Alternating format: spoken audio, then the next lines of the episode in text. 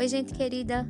Agora que vocês entenderam os porquês da utilização do diário alimentar e imagino que já estejam convencidas da importância de registro no diário alimentar, vamos aos passos. Mas antes disso, eu queria deixar evidenciado que aqui estarei me referindo a você como pessoa. Então, por isso estarei utilizando as terminações no feminino, ok? Vamos lá. O primeiro passo é você escolher o formato que irá realizar. Ele pode ser analógico, ou seja, através da impressão de uma tabela que eu posso te enviar, ou você pode adotar um caderninho para realizar os seus registros. E aí, ao final da semana, você pode me enviar fotografias dos seus registros. A segunda forma é a forma digital.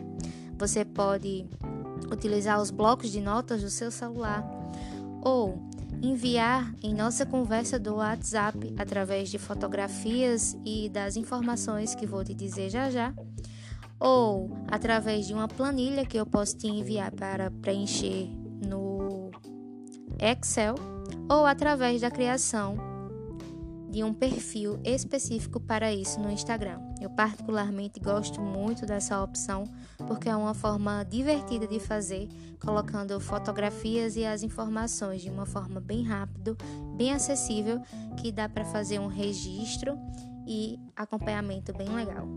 A segunda coisa é você definir a frequência. E eu te dou duas opções. A primeira é realizar o registro três vezes na semana, desde que nesses três dias você realize o registro de todas as refeições, ou fazer o registro de apenas uma refeição, mas que seja todos os dias da semana.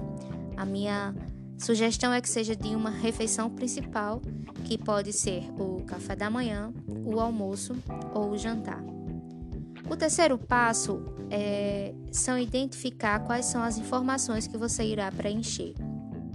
Se você está na primeira semana após o nosso atendimento, você irá preencher as seguintes informações: o horário que você deu início à sua refeição, para ao final dela você conseguir identificar qual foi a duração da sua refeição.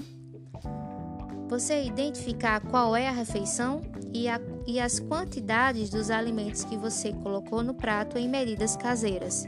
Então, por exemplo, a refeição é o almoço. Então, você colocou no café, por exemplo, 4 colheres de sopa de arroz, 4 colheres de sopa de feijão com caldo e colocou também salada crua, duas folhas de alface, duas rodelas de tomate, 4 colheres de sopa de pepino com molho branco caseiro, dois pedaços de tomate seco e comeu como sobremesa uma banana.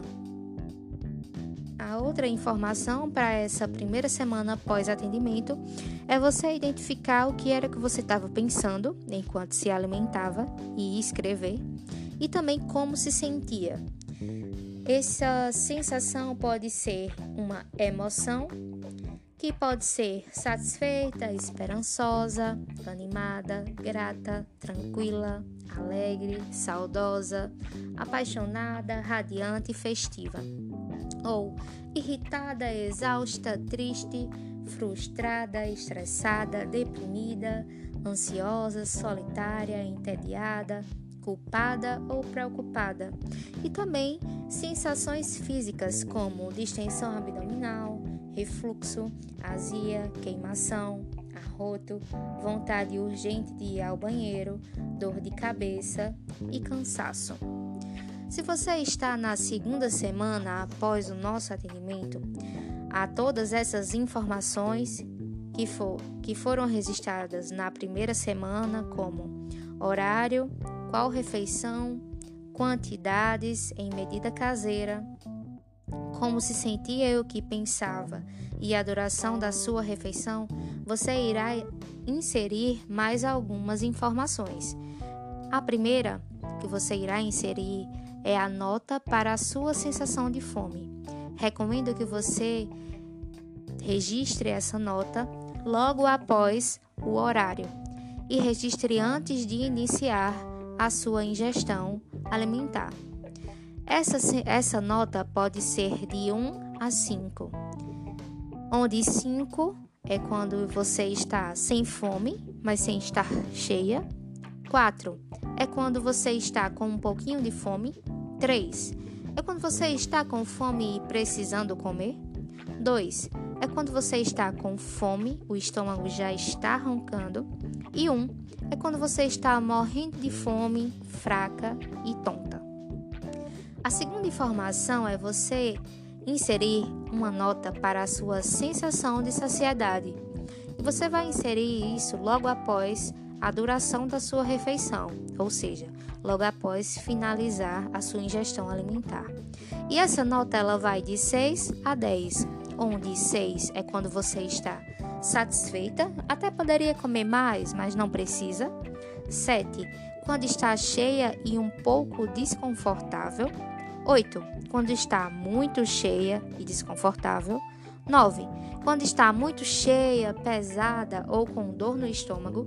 E 10 é quando está lotada, chegando a passar mal. Outras três informações, como onde, com quem ou o que fazia, também devem ser adicionadas. Se a sua refeição foi planejada, e aí você vai colocar sim ou não. E se ela foi compulsiva, também você irá atribuir sim ou não. Essas são as informações para a primeira e segunda semana após o atendimento. Espero que não tenha ficado dúvidas e, se ficar, estarei disponível para conversar com você lá no WhatsApp. Você sabe onde me procurar e estou disponível para a gente bater esse papo. Um beijo e a gente vai se falando. Não deixa de registrar suas informações no Diário Alimentar, hein?